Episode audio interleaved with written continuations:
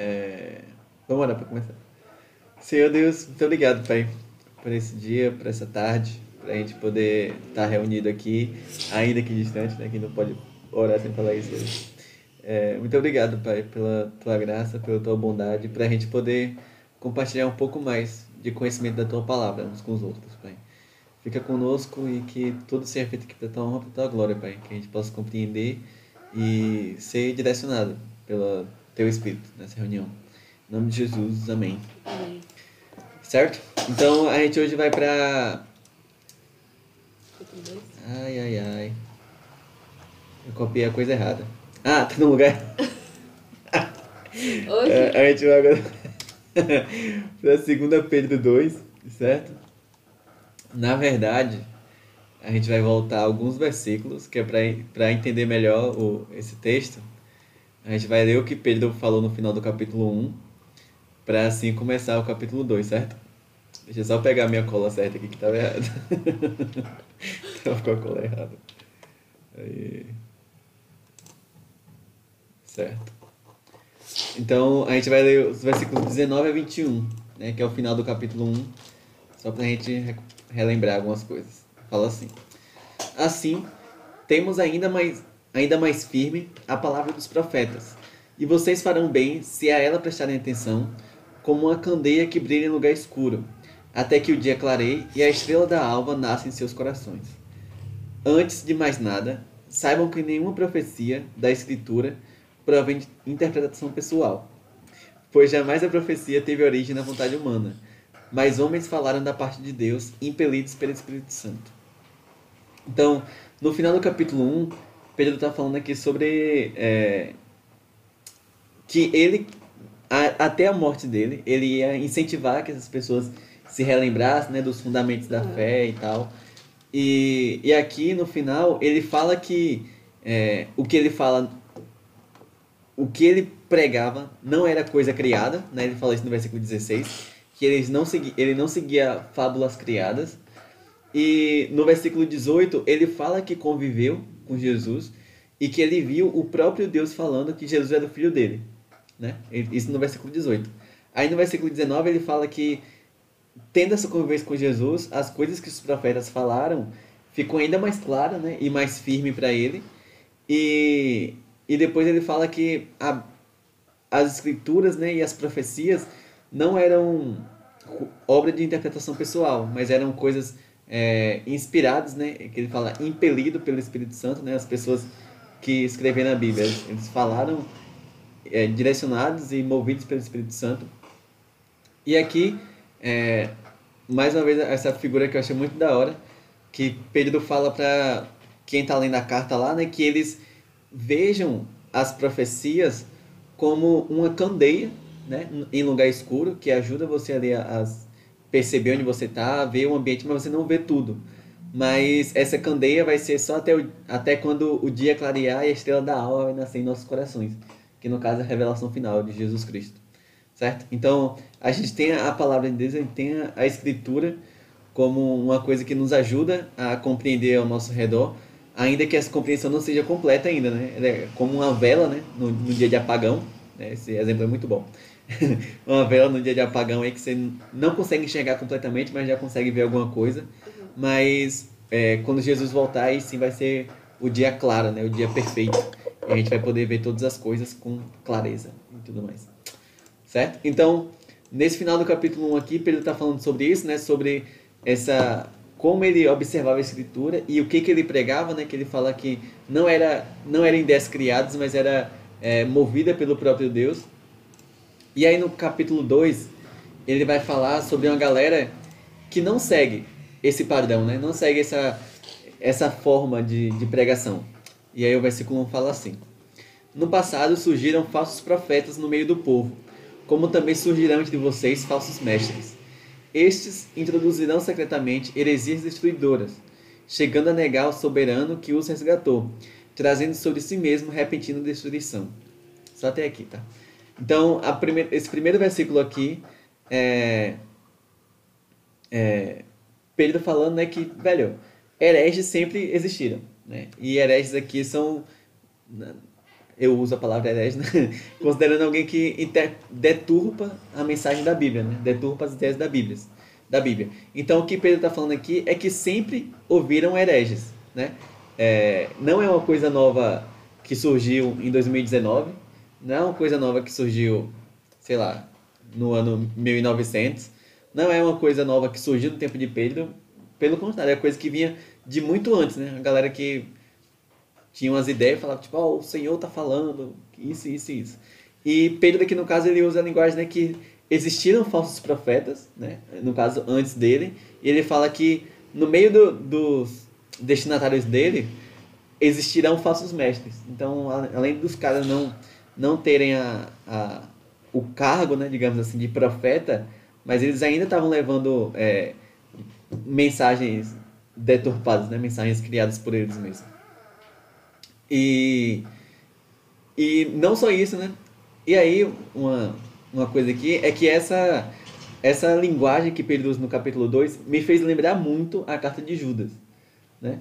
Porque vocês vão ver que não sei se vocês lembram de quando a gente estudou Judas, não sei se vocês estavam aqui quando a gente estudou Judas, mas a, a carta de Judas é uma carta de, de um capítulo só, e é só Judas falando, ó, tem uma galera com, pregando coisa estranha aí no meio de vocês, e esse povo é, tem motivações erradas, leva a gente com as ideias deles, e esse capítulo 2 de 2 Pedro é exatamente esse mesmo conteúdo, certo?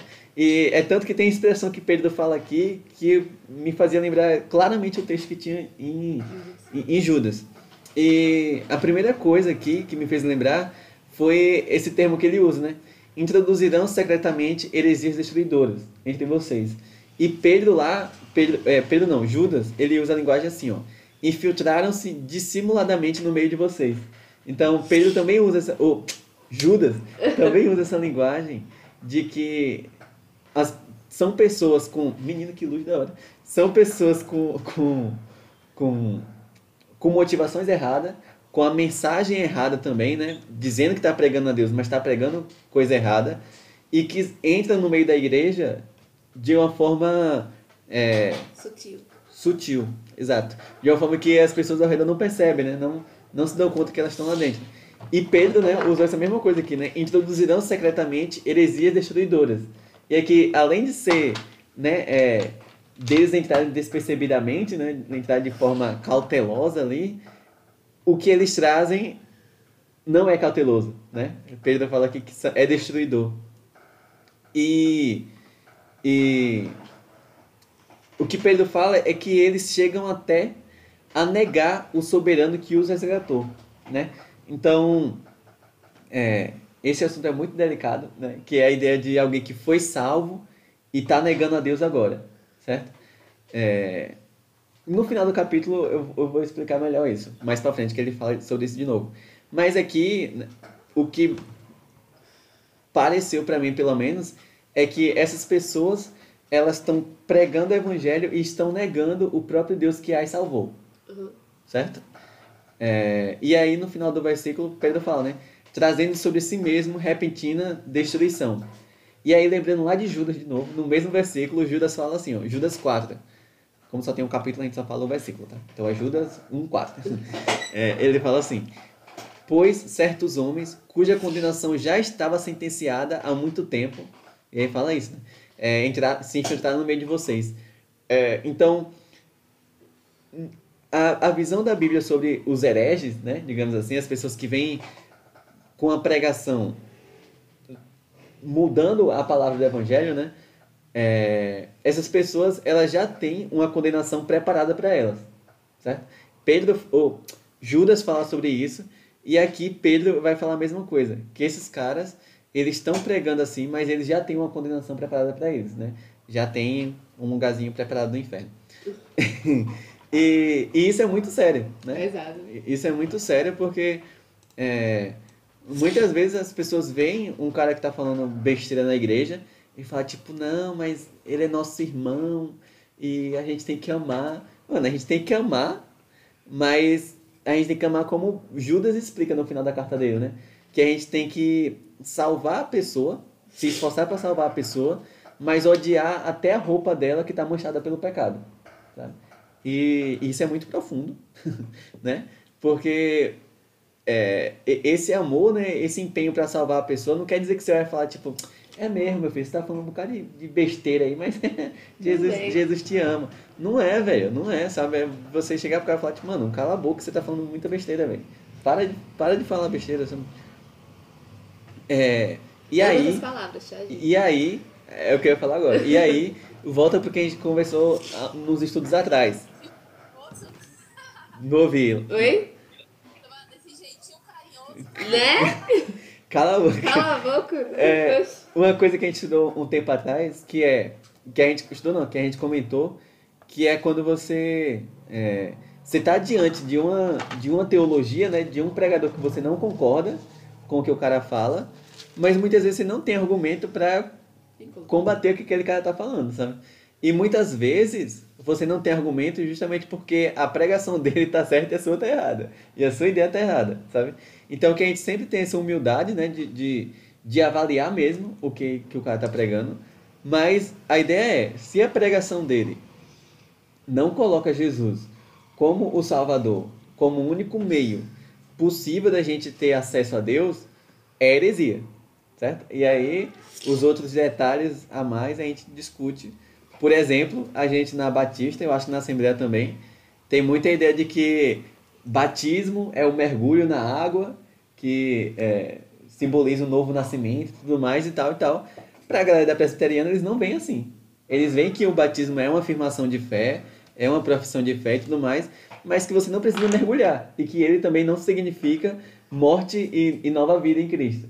Para eles o significado é diferente. Nem por isso eu vou chegar tomando exemplo do Augusto Nicodemos, que a gente viu a pregação do cara esses dias aí, e vai chegar tipo, nossa, Augusto, você não tem não tem seu argumento herege. nenhum, seu herege. Mano, o cara é mó cabeça da hora aí. Ao mesmo... É, Pode falar. Eu quero falar uma coisinha, tipo mim, a minha ideia assim, que eu tenho é, é equilibrada, na verdade, porque para mim eu acho que depende muito da ideia que a pessoa tem ou o significado daquilo para a pessoa. Porque, tipo, para mim, foi é, mais esse lado aí presbiteriano de fé e etc. Mas para algumas pessoas é, pode tipo, ser nada demais e mesmo assim a pessoa ser convicta com Deus. Então, uhum. vai dar a relação da pessoa com o Espírito Santo. Mas, mas aí é onde está. Aí, aí é onde está o ponto justamente da, do que Pedro está falando aqui. Que essas pessoas, elas estão justamente no meio da igreja, elas estão comungando com o pessoal no geral, mas as ideias deles são ideias que não agradam a Deus, sabe? São, são pregação que não agrada a Deus. Para quem chegou agora, a gente está estudando 2 Pedro, capítulo Oiê. 2. Beleza? É, a gente está no versículo 1 ainda. É, então, é, Larissa, a, a, a gente tem que, que se ligar com essa ideia da, da compreensão diferente de outras pessoas, né? Da interpretação diferente, muitas vezes, da fé, mas também sempre é, é, tomar cuidado, porque é, tem interpretação diferente e tem ideia não bíblica, né? Né? Que são interpretações diferentes também. E, então a gente tem que, tem que tomar cuidado com isso. É, no curso de teologia, o que eu aprendi é que existem assuntos centrais na fé e existem assuntos acessórios, por assim dizer, sabe? Tipo, a salvação em Cristo, isso é um assunto central. Isso a gente não pode discutir, certo? Aí, se o irmão precisa levantar a mão e ir lá na frente para a igreja orar, se o irmão precisa só levantar a mão no lugar dele, se ele pode orar é, antes de dormir e se converter para Deus, esse aí é outro assunto, sabe? Mas a ideia de que ele tem que aceitar Jesus como Salvador e mudar a vida dele, isso é assunto, assunto central, sabe? Isso a gente não pode abrir mão, certo?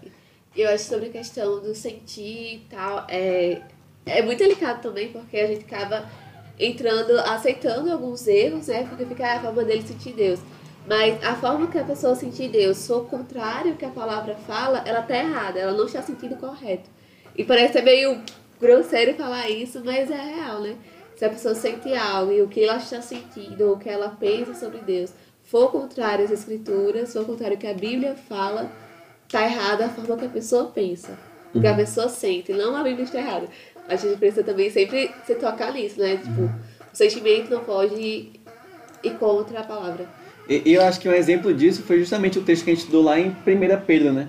Na primeira carta, que tem, um, tem uma parte que Pedro fala que Jesus foi e pregou aos espíritos em prisão. Tipo, numa leitura rápida, você pode pensar que Jesus foi no inferno e pregou o evangelho para aquelas pessoas. Só que quando você olha para a Bíblia, quem está no inferno não pode mais se arrepender e, e ter um e ser salvo, Exato. né? Então, é, vai ter gente que vai pegar aquele versículo e vai falar tipo, não, porque depois que você é condenado, se alguém acender uma vela aqui, você pode ser, a pessoa pode ser salva ainda, tal e tal. E não é, né? Então, é, eu acho que essa é a ideia, da gente sempre olhar pro, pro texto como um todo e tomar cuidado, né? No que a gente pensa também, no que, que a gente tem visto outras pessoas pensando e a gente concordando, né? Verdade. Exato, aí, olhando para a Bíblia. Sempre, sempre tendo a Bíblia como, como Referência. referência, né? Como regra de fé e prática. É- Esse é o termo. Pode. Opa. Não deveria não, mas pode.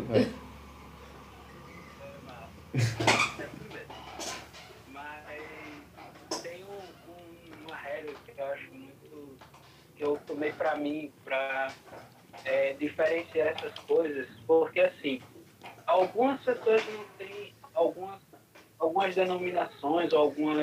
é, são mais novas, digamos assim, não tem tanto. é, digamos, não tem tanta historicidade, digamos assim Uhum. mas tem, tem uma certeza que todo, mundo- todos nós temos, e você até falou,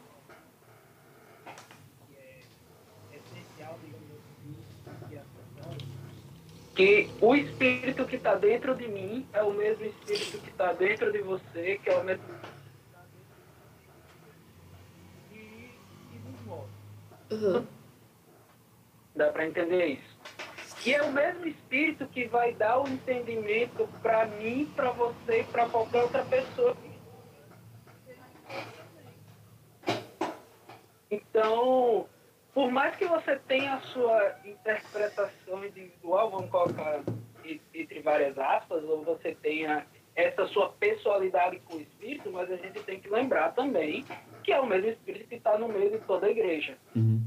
muito dificilmente, se o seu pensamento vai de encontro ao que a sua igreja como corpo, a sua comunidade como corpo, está colocando, os seus pastores colocam, provavelmente você tem que repensar, ou tem que tomar, é, tem que ir atrás de alguém que conheça um pouco mais. Uhum. Você isso não anula sua personalidade com Cristo, muito pelo contrário, isso só fortalece a sua unidade como corpo.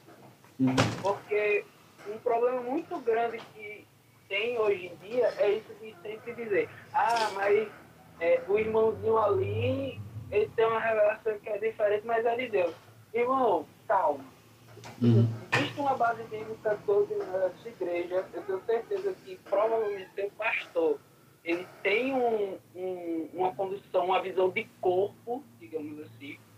Então, muita gente que às vezes aparece como esses falsos profetas, eles só trazem uma visão totalmente diferente da igreja. Às vezes parece mais bonita, Uhum. às vezes parece mais atraente, mas o espírito que fez, digamos assim, não é, demoniado.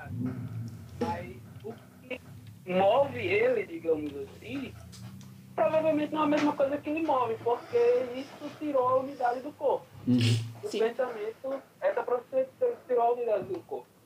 Uhum. Então, esse olhando, é, olhar para a Bíblia, pra Bíblia é base para qualquer coisa. Uhum. Se não olha para a Bíblia, não, não, sua igreja nem era para ser igreja.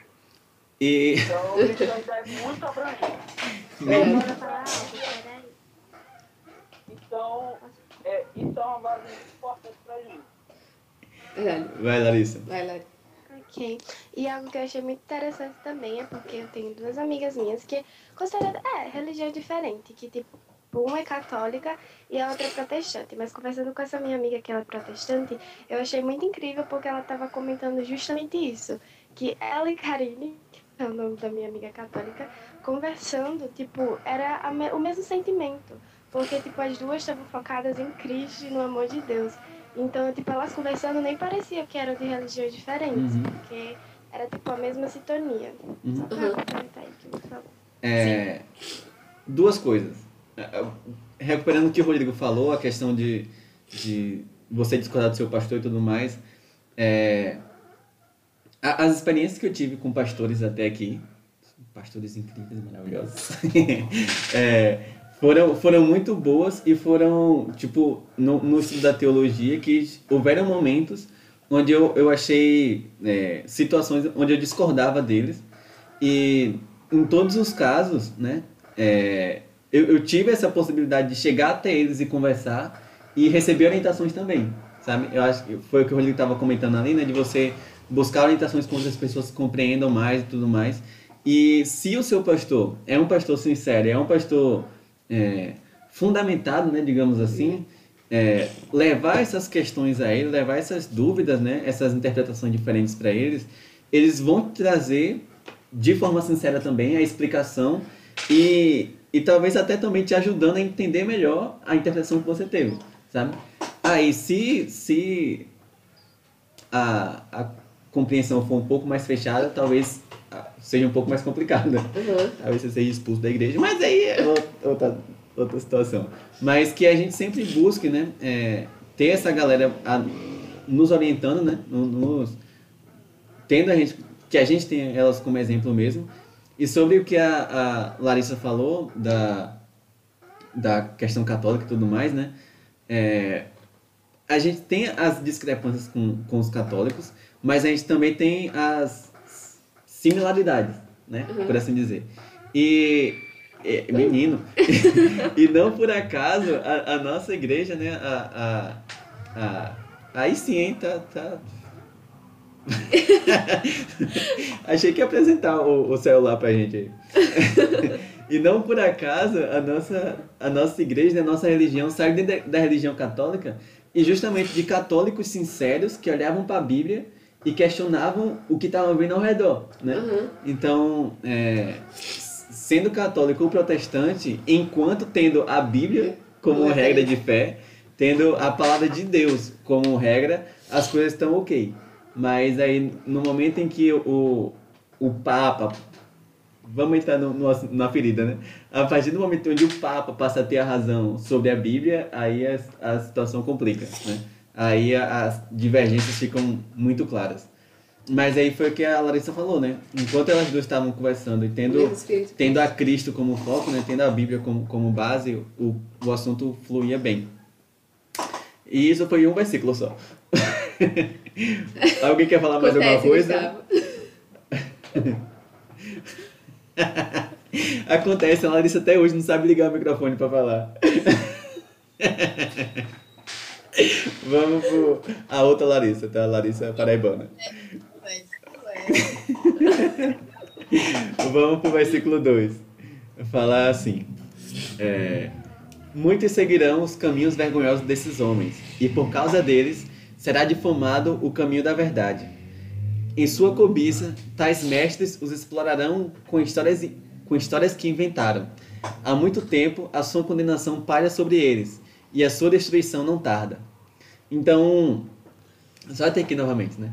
Mais uma vez, esses caras que vão vir com, com heresias, né, por assim dizer, eles não vão entrar na igreja e a, a ideia vai ficar só na cabeça deles. Eles vão trabalhar para difundir essa ideia e eles vão conseguir, né? Essa, essa é a, a parte mais triste. Que eles vão conseguir e vão é, é, influenciar outros, né? E, e, e aqui, né, o que Pedro fala no versículo 2 é que o caminho da verdade se- será difamado, né? O caminho da verdade aqui é como era chamado o, os evangélicos, né, digamos assim. Os cristãos muitas vezes eram chamados assim, né, como os do caminho. Então o que Pedro fala é que por causa dessas pessoas, dos que estão pregando e dos que estão seguindo a eles, a mensa a- o, os- o cristianismo seria é, Difamado. difamado, né? E aqui me faz lembrar o que a gente viu em 1 Pedro, né? Que Pedro falava sobre a gente ser difamado por ser cristão e testemunhar a Cristo. Mas aqui o que ele está falando de ser difamado é porque eles estão pregando coisas nada a ver, Nada né? Eles estão com as ideias, as ideias nada a ver. Eita, ah, foi o cartão da minha. Ah. Eles estão com as ideias nada a ver, né? Então, e o versículo 3 também é interessante porque ele fala que esses mestres, é, pela cobiça deles, né? É, não, pela cobiça do mestre não, pela cobiça do povo que está seguindo a eles, os mestres conseguirão explorar eles. Deu para entender? Tipo, os caras vão vir com heresia e aí muitas pessoas vão seguir a eles. Né? Uhum. E pela cobiça dessas pessoas, os mestres vão conseguir é, manipularem a eles. Sabe? Por exemplo, a galera que vem com a ideia de que venha pro culto do sábado, que vai ser culto de cura, e vai ser Uhum. assim, certo? E aí quando você chega lá, por essa cobiça que você foi, né? Tipo, nossa, tô com Covid-19, vou lá para receber a cura. O cara vai conseguir é, é, te manipular como ele quiser, né? Justamente porque você já foi fragilizado para isso. Isso é muito interessante, o Pedro usar essa linguagem, porque a gente tá vendo, a gente vê muito o YouTube aqui do Metaforando, né? É. E o cara usa muito isso, que os charlatões, né, os caras que vão que usa a emoção dos outros para manipular as pessoas, eles usam exatamente isso aqui. E Pedro, lá no século I, segundo, sei lá qual era o século que Pedro estava aqui direito, é, ele já mostra isso, né? Ó, pela, pelo desejo de vocês, pela emoção que vocês vão até essas pessoas, eles vão manipular vocês com a história que eles mesmos inventaram, É, né? E vamos ver aqui quem tem uma história de alguma igreja que manipula o povo. Eu não conheço nenhuma. nenhuma igreja que o povo é manipulado. Mano, isso é muito triste, né? E, e aqui a gente tem a manipulação é, mais antiga, né? Que, dos neopentecostais mais antigos, que é aquela da, da cura, do, do que você se dá para receber de Deus, não sei o que e tudo mais. E mais atualmente a gente tem a manipulação, por assim dizer, da galera que vai mais na pegada emocional, né? Que é, você pode tudo em Deus e com você, com Deus você vai ser vitorioso. E, e eles, na verdade, eles mudam um pouco o foco do, do, dos mais antigos, né? Mas a, a pegada é a mesma, que com Deus você pode tudo, você é o, o super homem, o super gospel. E, mano, você não é o centro de Jesus. Desculpa falar isso, mas, mas é. Vai, vai, Larissa. Também, tipo, muitas pessoas buscam a Deus e a Jesus não por, tipo, sinceridade, essas coisas, e por amor, mas sim por interesse mesmo, querendo, tipo, algo em troca e tal. E eu acho que, tipo, é muito importante ter essa sinceridade e amor na hora de, tipo, querer realmente buscar a Deus. Uhum. E isso, infelizmente, é mais comum do que a gente pensa, assim, né? E, nossa, acho que todo mundo conhece de pessoas que, sei lá, e às vezes acho que não é nem por maldade, muitas vezes, a pessoa que, que ouve, né? Mas por falta de conhecimento mesmo.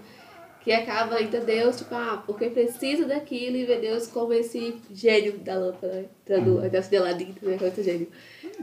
Botando ele como isso, sabe? Imagina Deus apenas como, sabe, uma fonte de, que, de realização de desejos. E Deus não é essa fonte de realização de desejos, né?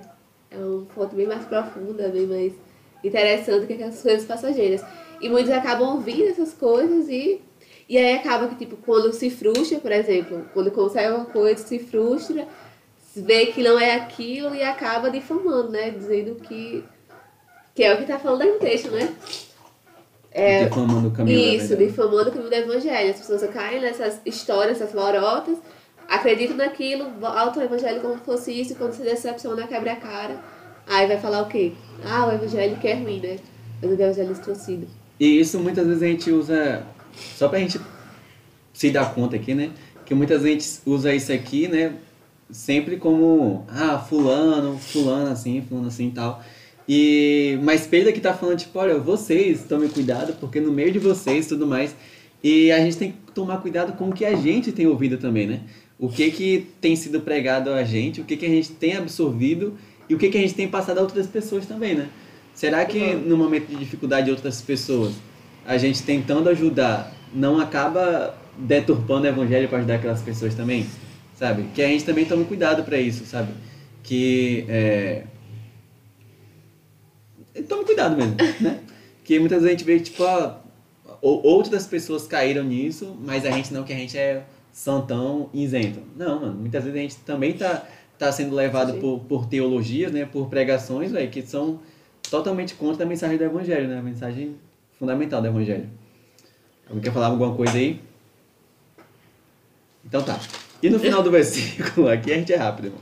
E no final do versículo, mas se quiser falar, é só abrir o microfone e falar, tá? Misericórdia. No final do versículo, mais uma vez, Pedro traz a ideia, né? É, há muito tempo a sua condenação paira sobre eles e a sua destruição não tarda. Então, é, assim como Judas falou, né, que desde, desde a fundação do mundo, é, a condenação deles já estava sentenciada, né? fundação do mundo não, há muito tempo. É muito tempo. É, Pedro repete aqui de novo, né? Há muito tempo a condenação deles já está ali preparada, né? E, e mais do que isso, não vai tardar para a destruição deles chegar, né? Então, é, isso também, ao mesmo tempo que a gente tenha o senso de, a gente tem que ter o senso, né, de, de urgência, né? Da, da volta de Cristo, né? Que Cristo pode voltar a qualquer momento, velho. A destruição desses caras também, que estão deturpando o evangelho, não vai, Vai tardar, tardar. sabe? Na hora certa ela, ela vai chegar e tá chegando. Por mais que não tenha acontecido ainda, né? Tenha uns, tenha, esteja há muito tempo aí trabalhando dessa, dessa forma, mas não vai tardar, sabe? No momento que Deus preparou ali, a casa vai cair. Como diz a Assembleia, chicote de Jeová. Vamos ler os versículos 4 a 8 agora, um texto um pouquinho maior. É, então, Pedro falou isso aqui, né, da, da condenação, a sua destruição não tarda, versículo 4 agora. Pois Deus não poupou os anjos que pecaram, mas os lançou no inferno, prendendo-os em abismos tenebrosos, a fim de serem reservados para o juízo. Ele não poupou o mundo antigo, quando trouxe o dilúvio sobre aquele povo ímpio, mas conservou a Noé, pregador da justiça, e mais sete pessoas. Também condenou as cidades de Sodoma e Gomorra, reduzindo-as a, a cinzas, tornando-as exemplos do que acontecerá aos ímpios. Mas livrou Ló, homem justo que se afligia com o procedimento libertino dos que não tinham princípios morais. Pois, vivendo entre eles, todos os dias, aquele justo não se atormentava, aquele justo se atormentava em sua alma justa por causa das maldades que, que via e ouvia. Jesus Cristo, estou gaguejando demais hoje. Mas, é, só até aqui, tá? Então, Pedro acabou de falar né, que a destruição deles está tá preparada e não tarda. E aqui ele traz alguns exemplos. Né? O exemplo dos anjos, dos anjos que se rebelaram contra Deus e foram lançados no inferno, né? É, que estão presos em abismos tenebrosos. Né?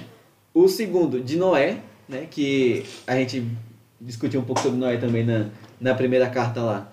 Que Pedro coloca Noé aqui como um pregador, né? E isso é muito interessante. Que Noé, ele não só. A construção da arca de Noé é, não era só para salvar ele e não era só para matar o povo, mas era também uma forma de Deus é, usar Noé para chamar aquele povo ao arrependimento, né? chamar aquele povo à mudança e tudo mais. É, então Pedro coloca também aqui as pessoas que no tempo do dilúvio não, não deram ouvido a Noé, né? E por fim ele usa o exemplo de Sodoma e Gomorra, que foi condenada, né? É, e também o exemplo de Ló. E aí ele acaba falando, né, que Deus ele não só condena os injustos, né, os ímpios, ele não só é, lança os ímpios na, na condenação final, como ele também há de salvar os justos, né? E isso é, é profundo também, fica pra gente também, né? Não só a questão da, da do receio, né, do, do da distância do, dos que dos hereges, né, como a gente estava falando aqui, mas a, a o gozo e a alegria em saber que a gente vai ter a, a libertação final, né? Vai ter a, a bênção final em Cristo, né? Já fala no 9, né? Que aí é o que vai ser falado no, no versículo 9. Gustavo já está adiantando aí o versículo 14. Dando spoiler. dando spoiler do, do, do que vai ter mais pra frente, que é sobre falar, que fala justamente sobre o que, que a gente está vivendo hoje, né? Da, da- das pessoas é, manipulando as ideias e, e, é, Iludem os instáveis. induzir os outros. Exato. Vamos seguir que a gente chega lá. Vamos seguir que a gente chega no versículo que o Gustavo quer falar. É, Vai, estar de hoje. A ideia era ir até o final do capítulo, mas não sei se vai dar. Acho que não, hein? É, então aqui ele, ele acabou de falar né, que essas pessoas têm a condenação preparada e, e ele deu os exemplos né, de condenações que aconteceram ao longo do, do tempo, né, dos anjos, de Noé, de Sodoma e Gomorra. É, então, pecador, cuidado aí, mude sua vida e venha para Jesus. É, é- essa é a pregação certa. Vamos para o versículo 9. É, fala assim: Vemos, portanto, que o Senhor sabe livrar os piedosos da provação e mantém em castigo os ímpios para o dia do juízo, especialmente os que seguem os desejos impuros da carne e desprezam a autoridade, insolentes e arrogantes. Tais homens não têm medo de difamar os seres celestiais.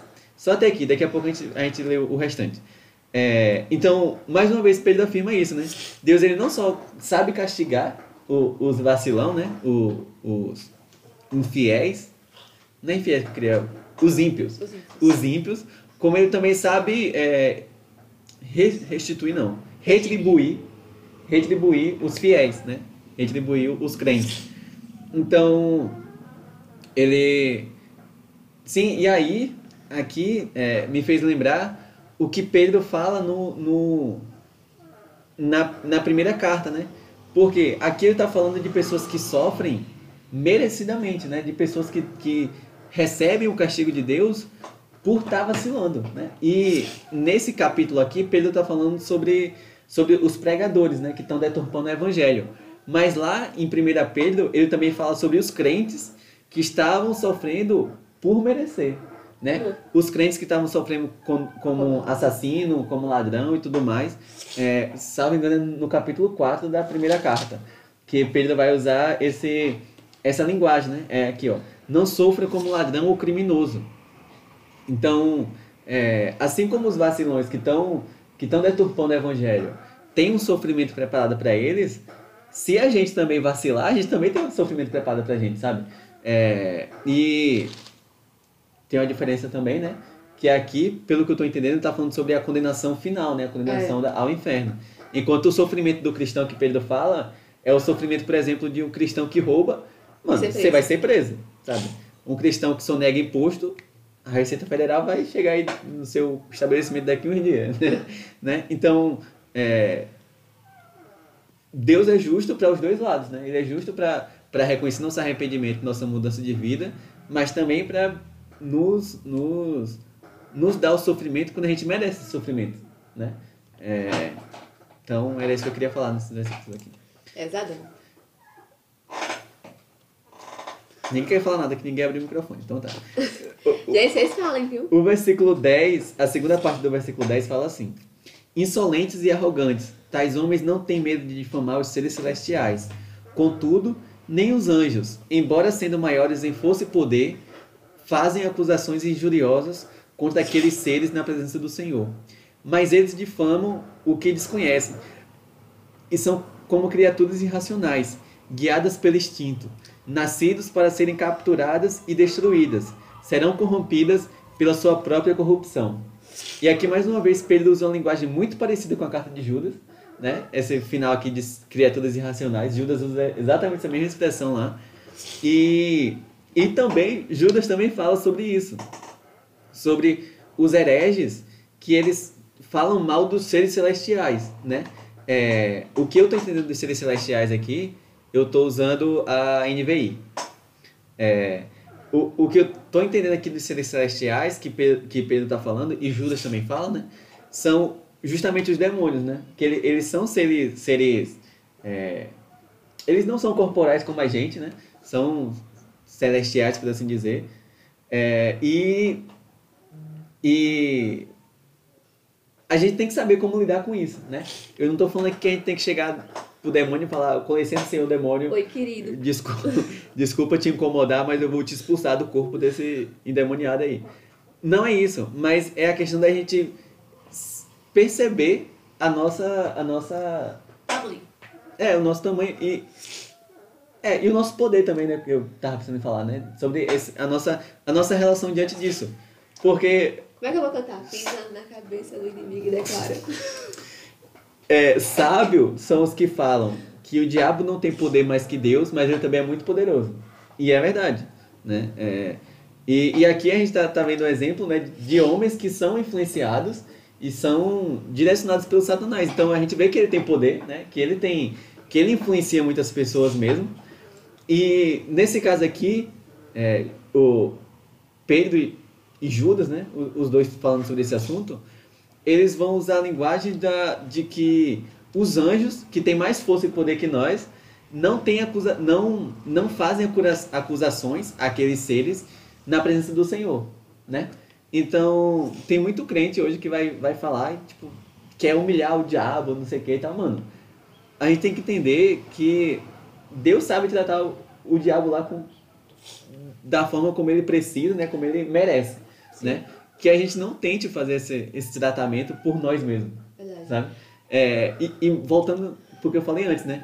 Isso não quer dizer que a gente vai chegar e falar, tipo, com licença, senhor diabo, é, Ou então, de tipo, de, acontece também a questão de muitas pessoas botam, ah, é, é, ele é poderoso, fica com medo dele, tal, tal, tal, no medo. Não, tipo assim, ou fica, sei lá, fazendo coisas com medo, sabe aquele medo assim absurdo, sabe? Ai, tô com medo do diabo, não vou apagar a luz porque eu tenho medo disso. Não, se você está coberto pelo sangue de Cristo, você tem a Cristo, você sabe que você está protegido em Cristo, sabe? Então é a questão do equilíbrio, sabe? Como o Gustavo, assim, por questão não ignorar. Além, na verdade, é questão de ignorar. Por mim, no caso, a ideia é fugir. Segundo a Bíblia. não, Hã? não. Fugir? Quer ir contra a Bíblia, menino? Onde é que fala de fugir?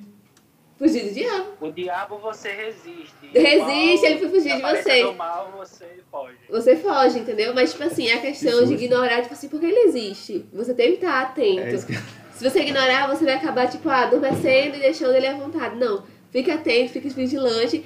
Não se aproxime no sentido assim de você vai atrás e afrontar. Não. Mas se apegue a Cristo, sabe? Acho que esse é o lance. Desculpa, eu confundi os versículos. mas, mas, é, e isso que a Lid falou é muito certo. E foi o que a gente viu na carta aos Efésios, que Paulo fala em Efésios 6, a questão da armadura de Deus, Isso. sabe? Que Paulo fala que o diabo ele vai, vai nos fazer ataques, sabe? E que a gente tem que saber como reagir a esses ataques, né? Ele, ele dá o exemplo da armadura, né? Da gente usar o capacete da salvação, a Isso. coroa da justiça, tudo mais. Então, não é ignorar o diabo, mas que a gente esteja preparado para lidar com ele. Não vai atrás dele. Vai Não ir atrás. Não ir atrás dele, É. entendeu? Mas saiba se defender. Pode sim. É, aí no, no final do verso 12, lá no final do verso 12, ele fala, na tradução de Arlan, fala que serão corrompidos pela sua própria corrupção, Isso. Mas eu, tem outra que eu acho que corrompido pela corrupção eu fi- achei meio estranho. Uhum. Mas em outras traduções tem que eles vão perecer por causa da sua própria corrupção. A gente Uhum. falou muito sobre diabo, mas tem uma coisa que eu acho muito interessante que às vezes a gente esquece, porque dentro de nós existe uma corrupção que às vezes não tem nada a ver com isso Uhum. digamos assim.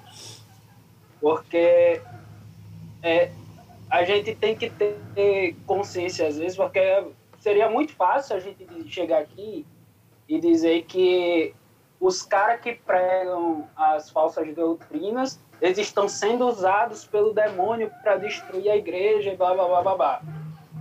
Mas aqui eles deixam claro, cara, toda essa perdição, toda tudo isso, eles vão cair nisso, não é porque eles seguiram o capeta, é por causa da própria corrupção dentro deles. Sim. Uhum. Então, isso é uma coisa que eu sempre gosto muito de atentar quando se a, a realidade do diabo e tudo mais é uma realidade que existe, é uma realidade que a gente precisa ter conhecimento.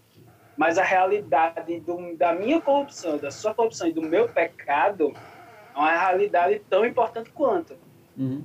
E aí a gente entra na história de que, a, que até que a gente até citou aí, de resistir ao diabo e fugir da aparência do mal. Uhum. A gente resiste ao diabo porque ele é algo que vem de fora e a gente tem uma armadura para resistir a ele. Já fugir da aparência do mal é porque, cara, é um negócio que vem de dentro de você para o que tá fora. Uhum. E aí não tem como você, não tem como você simplesmente, ah, eu vou resistir a isso. Não, cara, é algo que tá dentro de você. Não tem armadura que barra isso. Uhum. Não tem, você pode, vestir coraça de não sei o quê, pode entrar num casulo. Mas o problema já está dentro de você. Uhum. Então, é, é- essa, essa é uma realidade importante que ele trata aqui, porque da, eu gosto muito de pensar dessa forma no que se refere, tipo, quando o cara fala, ah, mas os caras têm essa eles vão ser. Cara, isso pode ser eu em algum momento se eu não cuidar. Uhum. Uhum. E. Ah, Porque a gente terceiriza um pouco isso de, ah, mas às vezes é o capeta. Ou, ah, mas às vezes é só o cara que dá voz, que dá brecha. Mas, cara, se você tá em pé, cuidado para não cair, justamente por causa disso. Uhum. Porque a corrupção tá dentro de você, entendeu? Então é importante dar essa sacada também. Verdade. É verdade. E, e é isso aí. Não tem nem o que falar, não. É, Tiago 4, ele, fala, ele também fala sobre isso, sobre a questão do, dos nossos desejos, né? E lá ele também usa a, a, a linguagem de, de você resistir ao diabo, né? É, Sujeitar-vos a Deus e resistir ao diabo. E, e é muito legal também que ele faz, ele faz justamente essa ligação, né? Ele começa o texto falando sobre as nossas vontades e tudo mais, e tipo, ele dá um salto para falar do diabo. Então, é, que na verdade não é tão salto assim, né? Como o Rodrigo falou. Muitas vezes a gente pensa que o diabo é tipo, nossa, alguém que, sei lá, al- alguma coisa que vai vir de fora, quando muitas vezes é algo que tá dentro da gente mesmo. O nosso próprio desejo, a nossa própria cobiça. E a gente acaba Na linguagem- né? Uhum. Na linguagem que é a nossa própria corrupção, né? E aí você tá falando, tipo, nossa, mas o diabo vai vir de fora, tá como um leão. Tá como um É, leão, sim, que é o que, o que Paulo fala em Efésios, mas também muitas vezes tem um leãozinho dentro de você aí gritando também, né? É, que foi o que o que o Rodrigo falou. É, e aí, seguindo pro versículo 12 aqui, né, que o Rodrigo já, já comentou o final, vamos voltar pro começo do versículo, que é onde Pedro fala que eles são como criaturas irracionais, né? E Judas também usa essa linguagem de criaturas irracionais e fala sobre a, a justamente tratando desse assunto também dos caras é, não respeitarem, né? não, não lidarem da forma correta com os seres celestiais. E, Pedro, e Judas fala, ah, vou confundir 15 vezes aqui.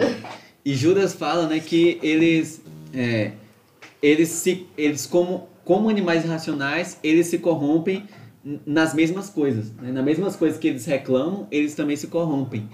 E no final do versículo aqui, voltando para Pedro de novo, no versículo 12, né, o que o Rodrigo comentou, que eles serão corrompidos pela própria corrupção. Foi cobiça, né, que o Rodrigo falou? Cobiça. Destruídos pela própria corrupção, alguma coisa assim. É, Perece pela própria corrupção, não foi, Rodrigo? isso, isso. Perece pela própria corrupção. Muito bem. É, e aqui, essa questão de perecer, né, de, de, pela própria corrupção, me lembrou muito o final de Romanos 1, onde é, Pedro está falando, Paulo. Paulo tá falando sobre esse nome de gente gospel, assim, confundo tudo. Mas com P e dá. É, onde o Paulo tá falando sobre o, o pecado, né? As pessoas que não rendem glória a Deus. E quando Paulo vai falar a condenação dessas pessoas, ele fala assim, que Deus entregou eles aos próprios desejos, sabe? Então, os pecadores, para chegar à sua própria corrupção, basta que Deus os entregue aos próprios desejos, sabe? Os próprios desejos deles vão levá-los à destruição, sabe? É, é... E é isso. Eu, eu não queria tratar sobre esse assunto, não, mas ficou muito isso na minha cabeça, sabe? Peraí. Agora eu continuar. Sobre essa questão da, de, de ser corrompido né, ou destruído pela própria corrupção. Não é por uma coisa que vem por fora, como o Rodrigo mesmo já falou aí, né? É, vamos pro versículo 13? Não é com a gente, não. Aí tem alguém batendo na nossa casa que a gente tá com medo. Vamos pro versículo gente tá 13. falando, versículo 13 fala assim. Vai até o 14, irmão? É. Eles receberão retribuição pela injustiça que causaram. Consideram prazer entregar-se à devassidão em plena luz do dia. São nódoas e manchas, regalando-se em seus prazeres, quando participam das festas de vocês. Tendo os olhos cheios de adultério, nunca param de pecar. Iludem os estáveis e têm o coração excitado na ganância. Malditos. Ganância. Malditos. Pesado também, né? É... Estava bradão, viu? Pedro tava bolado. Estava aí. boladão. É, e, e aqui, né, mais uma vez, ele traz essa ideia de, da, da retribuição, né, da, da, de receber o pagamento pelo que eles fizeram. E, e aí o versículo que eu falei antes se aplica aqui também, né? Que é Romanos 1, 24.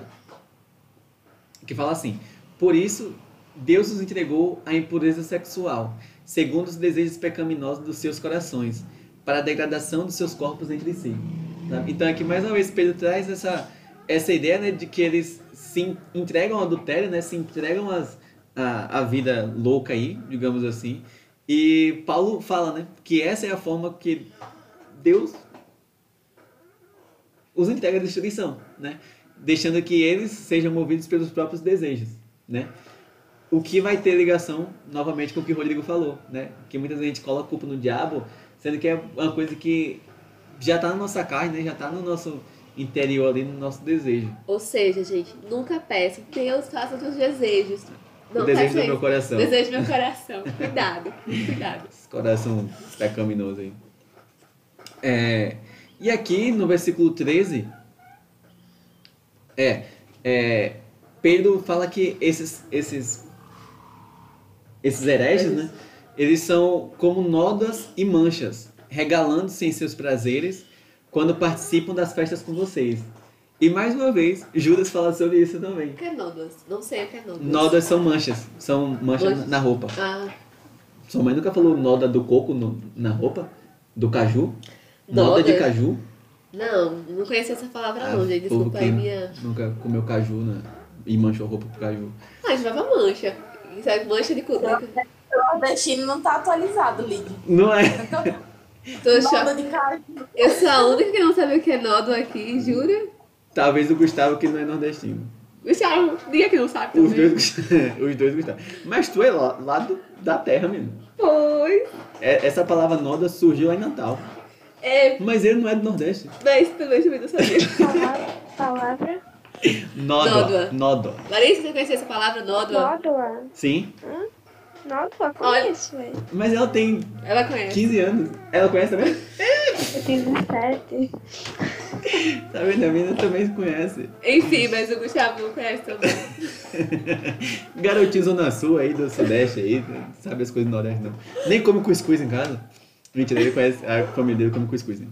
É, mas ele, ele usa essa linguagem, né, que eles são, são manchas, né? Na, coisas que, que, de- que mancha, né? Suja de bife. Mas é, Judas, quando ele vai falar sobre isso, ele usa outra linguagem. Ele fala que eles são como rochas submersas nas festas de vocês, nos banquetes que vocês participam, né? Então, os dois estão falando que esses, esses hereges, eles participam da comunidade, né? Participam das reuniões e os dois trazem é, conceitos de, de destruição, né? Que eles trazem nessas festas, nessas participações. E o, o, o, a figura que Judas usa, pelo menos ficou muito na minha cabeça, né? De rocha submersa, né? Como a, a ideia de que quando o navio passa, ele bate e pode ser destruído, né? E... Mas também, né? Mesmo para quem não conhece a palavra noda, para Pedro aqui, é, ele traz uma linguagem muito de, de destruição também, né? E principalmente pra gente que é nordestino, eu ouvi a mãe falando para tomar cuidado para não manchar a roupa com caju. Menininha Zona Sul aqui, filha de empresário, não tinha essa preocupação de acabar Sei. as roupas. Mas pra é. nós que é pobre, e, e a mãe falava, cuidado pra não manchar a roupa com, com o negócio do coco lá, do, do caju, né? É, pra quem é rico, nem sabe o que é noda. Olha aí. Ó.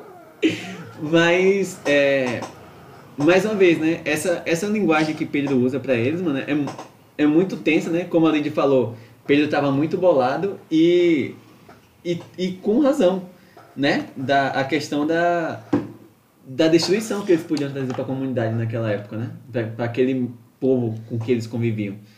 E, e como o Gustavo comentou, esse versículo 14 aqui fala muito, né? Sobre muitos líderes religiosos que tem no meio da gente hoje, né? E a gente fala sobre o protestantismo, né? Sobre o cristianismo como um todo, mas isso é uma coisa que a gente vê em todas as religiões, né? É, recuperando de novo, metaforando aqui que a gente está usando, é, tem a galera também que tem mais a pegada do espiritismo, né? De ver espírito e tudo mais, é, e por diversas vezes foi comprovado que os caras estavam só inventando história, que não tinha espírito nenhum, que os caras criam história da cabeça. E, e, e, isso, né? Essa, essa questão da religião, é, em qualquer religião a gente vai ver isso, porque grande parte das pessoas que estão em busca disso, né? Dessa, de uma coisa maior, de uma força maior, digamos assim, elas estão é, sensibilizadas, né? É, psicologicamente mentalmente espiritualmente também, né? Uhum.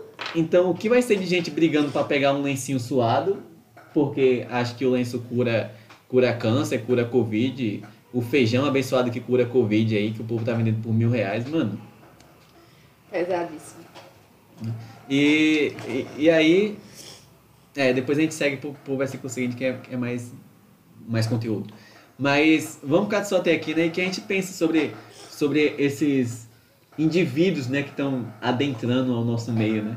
E é interessante o, o que Pedro traz aqui, porque ele começa o, o capítulo falando, né?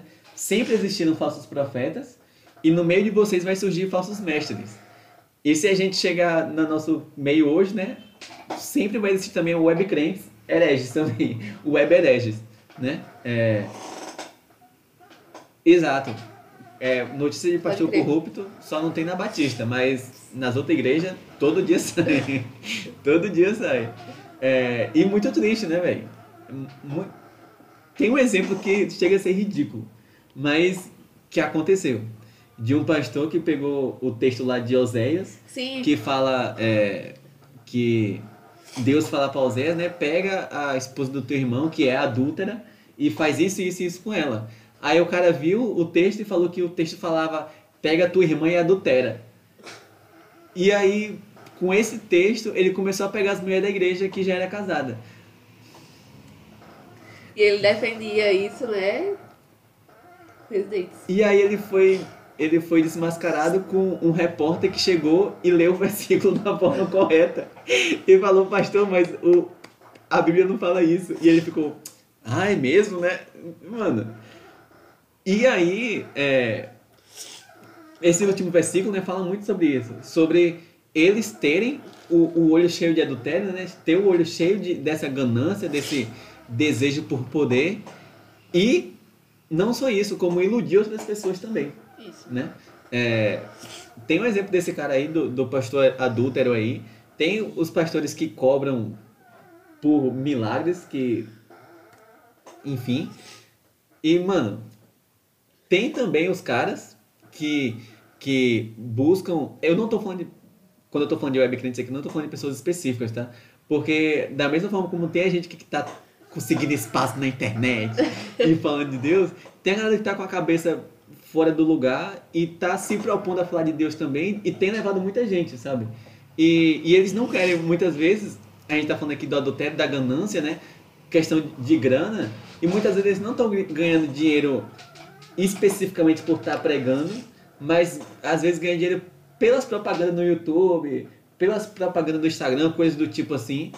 Então é ganância também, né? Uhum. Então, é, você deturpa a mensagem da Bíblia para ela ser aceita de forma mais, mais fácil, digamos assim, até porque falar a pessoa mudar de vida e deixar de pecar não é uma, uma pregação fácil.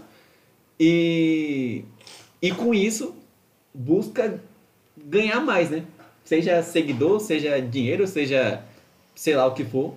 É, que a gente se, se ligue com isso. Né? É, que a gente não, não, não se deixe é, influenciar por essa galera e que a gente também não exerça esse papel, né? De, de influenciar outras pessoas com um evangelho que não é o evangelho raiz, né? com, com o evangelho Nutella. Deixa eu falar aqui. Sim, exato. Que é- e também, muito bom o Gustavo falar isso aí, né? Que muitas vezes as pessoas que não conhecem a Cristo, não conhecem o cristianismo, têm o, a ideia errada justamente por essa galera Uhum. que tem as ideias meia tortas aí. É o que ele falou no começo. E é o que ele falou né? no começo. Da, da galera que o, o, o caminho da verdade vai ser, detur, vai ser Difamado. difamado por essas pessoas. Né? E, e é exatamente o que o Gustavo falou aí, né? Posso falar? Pode. Eu acho assim que, tipo, isso que o Gustavo falou sobre serem exemplos ruins, né, para as pessoas que não são cristãs. Eu acho que muito mais hoje em dia, com a internet, com essas redes sociais, muito mais nós, tipo, vai, o cristão do dia a dia, do que líderes religiosos, né? Porque geralmente a maioria das pessoas que não são cristãs, elas não param para ver um, um culto, não param Uhum. para ver uma pregação. Mas ela tá lá na rede dela, vai aparecer nas coisas e vai vendo.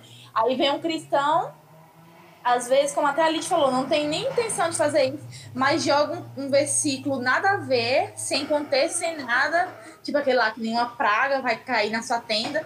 E tipo, a pessoa fala, não, então Deus é muito ruim, porque, tipo, como assim? Quer dizer que só porque eu não sou cristão, as pragas vão vir tudo pra cima de mim.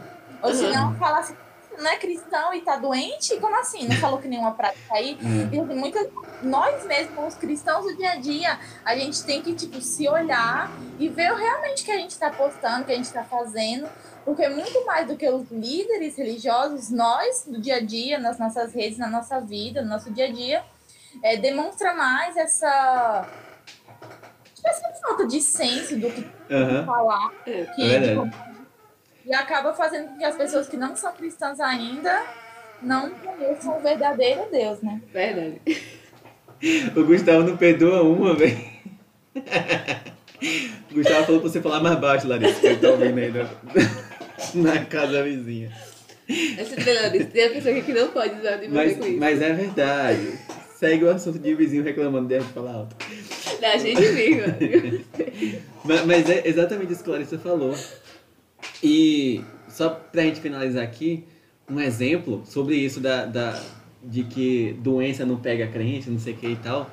A gente tem, tem os pais do meu cunhado, né? Que são, são tiozinhos muito humildes, né?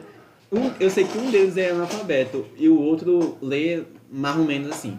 Então, tipo, e, e eles têm pouquíssimo conhecimento né, da Bíblia e de mundo eles têm conhecimento sim, né? Mas da Bíblia eles têm pou, pouquíssimo conhecimento. São bem idosos também. É, e, e faz pouco tempo que indo na igreja também, É. né? E aí, velho, eles estão. A ideia deles é que tem que voltar o culto na igreja, porque Deus vai guardar os crentes e os crentes não vai pegar Covid. Mano, isso não é coisa que eles. Pelo jeito que eles falam, não é coisa que eles pensaram, né? Que Mas- eles estavam de boa e pensaram, mas é coisa que Fosse tá sendo passado pra eles, sabe? É. Ah, não sei nem como falar, velho. Sabe? Que são dois tiozinhos de idade e aí a igreja deles já voltou a ter culto. É, tá com o número reduzido e tudo mais. Mas, mano, eles são dois velhinhos, velho. Fica em casa, mano. Sabe? E pelos a igreja não, não restringe né, a ida deles pra lá Não. e tal. E sobre essa. E quando eu converso né, com eles, eles falam, não, tem que ir pro culto sim, e tal, tal, tal. Isso espanta com as igrejas que ainda não voltaram, né? Uhum. Isso é É, quando, quando a gente fala que a nossa igreja não voltou, a gente fala, tipo, nossa, a igreja de vocês não voltou a ter culto ainda. É como se fosse um espanto, né? velho? É. E aí, e aí quando eu falo é, é, é seu fulano. é seu fulano, porque a gente tem que tomar cuidado e tal. Não, mas Deus guarda, irmão. Você tem que que Deus guarda, mano. Falta do conhecimento, Quero né? ver dizer, quero ver dizer Deus guarda pra minha família. Aí eu, aí eu digo que é crente. Aí eu digo que é bom. Mano, aí você pegou pesado agora. e, e é exatamente isso. É exatamente o, o exemplo de Eu Rodrigo. peguei, eu peguei pesado, eu peguei pesado, mas é porque é o peso que Sim, alguns não tem. pastores que pensam dessa forma ainda não tem, entendeu? Uhum.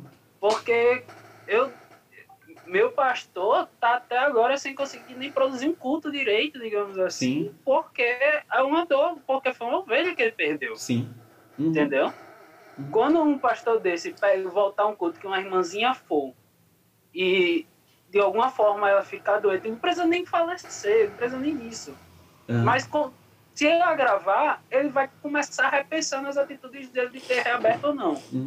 E, É. e, aí, e aí foi o que aconteceu lá na, na Ásia, né, no começo da pandemia, quando uma das maiores igrejas lá abriu, e sem, sem restrição, nessa pegada também de que Deus cura, e foi um dos maiores focos de, de Covid da Ásia, né? É, e, mano, foi uma igreja, né? Não, não foi um- uma boate, foi uma igreja, velho. E, infelizmente, pelo que a gente conhece do nosso país, eu acredito que aqui também vai acontecer. Sabe? Eu sinceramente acredito que aqui no Brasil também vai acontecer uns casos assim de igrejas que reabrem e por pelos caras estarem deturpando a palavra do evangelho e os crentes serem levados por essas ideias, vai acontecer a mesma ideia, né? Mesma, mesma coisa. E o, o que o Rodrigo falou aí, mano, é pesado e é pra gente pensar também, sabe? É, a gente teve a perda da mãe do Rodrigo esses dias para o Covid, velho. Não tem o que falar, sabe? Não tem o que falar. É, era é, o que eu conhecia da Arlene, cui- cuidadosa com a saúde, né? É, de dias dela mesma se preocupar com a saúde da gente que é na casa dela lá e, e orientar e tudo mais. Trabalhava com saúde e tal e não, não resistiu ao Covid, né? E aí era porque estava afastada de Deus, era porque não era mulher de oração, era porque não cuidava da saúde. Não, mano, é porque o vírus é perigoso, tá ligado? E não tem o que falar. Sabe? É, é muita ignorância do povo de vir com essas ideias, né? E aí, vamos orar para finalizar, né? E que a gente tome cuidado com, essas, com esses exemplos, né? Com essas, essas ideias. Não só, a gente usou o exemplo do Covid, porque é um exemplo que está agora com a gente aqui, né? É, mas, mais do que isso, a- as pregações sobre salvação, né? As pregações sobre a mensagem do evangelho, né? Que era o que Pedro estava falando aqui, né? A questão da, da salvação, que, mano, a salvação de, que Deus tem pra gente não é a salvação do Covid, né? Não é uma coisa que a gente vai pro culto porque Deus vai salvar a gente e ter uma vida maravilhosa pra gente. É a salvação do pecado, sabe? A salvação da, da morte eterna. E que a gente perceba isso, entenda isso, é, esteja sensível, né? é, aos outros, a identificar essas falhas nos outros também. É, e, e repreender os outros com amor também, né? Como Judas fala no final da carta dele lá. Que a gente tem essa sabedoria para repreender os outros em amor. De que muitas vezes as pessoas que estão com essas ideias. Vamos pegar o exemplo do Covid aqui novamente. É, são pessoas muito próximas da gente, são pessoas que a gente ama.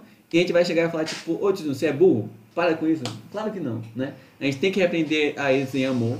E em todos os assuntos né, que envolvem o nosso Deus, que a gente busque mais conhecimento e a melhor explicação possível, né? Exatamente, Gustavo. Vi isso também, que a gripe suína tá, tá voltando, né? Uma, uma mutação do H1N1 é, tá voltando à- tona novamente aí, já tem um foco lá na China. E, mano, se rolar outra pandemia, velho, estão vendo ainda, é, é confirmado já o contágio de porco para humano. Mas entre humanos não foi confirmado ainda. Mas, é, se rolar de novo, misericórdia, Senhor. Jesus Cristo. Já basta os gafanhotos. Brincadeira. Mas, vamos orar para finalizar, né? Porque é o que a gente tem para fazer agora. Sim. É a única de oração, gente? Cri, cri. Acho que eu não. É, então vai, então você ora. Tá. Oremos então. Pai, muito obrigada por estarmos aqui. Muito obrigada porque a gente pôde estudar um pouco mais da tua palavra. Muito obrigada, Senhor, porque através da tua palavra que o Senhor pode abrir os nossos olhos. É, obrigada, Deus, por termos esse acesso, sabe? Nós pedimos para que o Senhor nos dê discernimento. Discernimento para conhecer mais a tua palavra e também a gente é, que a gente possa ouvir outras pessoas, ouvir pregadores e tal, mas a gente não seja levado por doutrinas vãs, que a gente não seja levado por enganos, sabe? Que a nossa cobiça não nos leve a movimentos ou mensagens que agradem nossos corações, sabe? E que estejam distantes da tua palavra. É, e também nos ajuda, Senhor, nos orienta, dá sabedoria, para que a gente não seja essa forma de, de ensinar a tua palavra de forma errada, sabe? que através de nós as pessoas conheçam a ti verdadeiramente, sabe? Que com com o nosso contato, seja direto, através de eventos de postagens ou qualquer outro tipo de interação que a gente tenha, as pessoas vejam e conheçam a ti, sabe? Que a gente esteja com nossos pés firmes na tua palavra, que o nosso coração esteja curvado de ti, sabe? Que de fato que a gente possa colocar o Senhor, santificar o Senhor como é, dono do nosso coração. Nós apresentamos cada pessoa que chegou aqui, que esteve, aí na casa delas, né? E obrigada, Senhor. Que Pai possa estar em cada casa, que a gente tenha uma tarde, uma semana produtiva, uma semana boa e com a nossa mente cheia, Senhor, da Tua palavra. É, nós te agradecemos muito, em nome de Jesus. Amém. É isso aí, povo.